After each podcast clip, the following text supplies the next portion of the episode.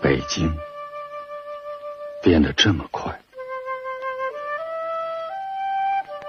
二十年的功夫，它已经成为一个现代化城市。我几乎从中找不到任何记忆里的东西。事实上，这种变化已破坏了我的记忆，使我分不清幻觉和真实。我的故事总是发生在夏天，炎热的气候使人们裸露的更多。也更难掩饰心中的欲望。